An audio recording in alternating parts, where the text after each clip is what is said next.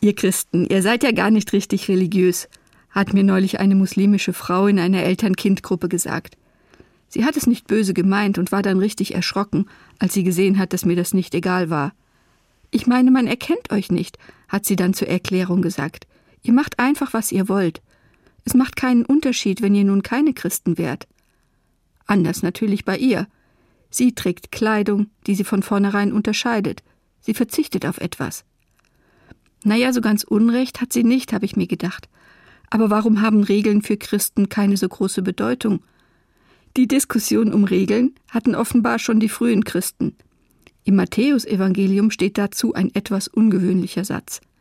Die Mücken siebt ihr aus, die Kamele trinkt ihr. Das klingt ja erstmal etwas rätselhaft, finde ich. Es geht darum, leicht kann man das große Ganze aus dem Auge verlieren, wenn man sich immer nur penibel mit den Regeln beschäftigt. Für Christinnen und Christen ist der Geist, der hinter den Regeln steht, das Wichtige. Denn Gott will in Beziehung sein. Er ist lebendig und nicht starr. Eine der Regeln, an die ich mich zum Beispiel halte, ist die, ich arbeite nicht am Sonntag. Dieser Tag ist für mich heilig. Ich ehre ihn, indem ich Dinge tue, die ich mir sonst nicht erlauben würde. Trotzdem kann es passieren, dass ich mich nicht an dieses Gebot halte. Ich kann eine Ausnahme machen, wenn mir etwas anderes wichtiger erscheint die Liebe zu einem anderen Menschen ausdrücken oder auch die Liebe zu mir selbst. Vielleicht bekomme ich am Montag Besuch und möchte diesen Tag frei haben.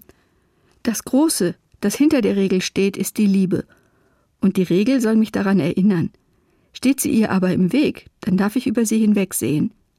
Ich weiß, Gott klebt nicht am Buchstaben, er lebt im Geist.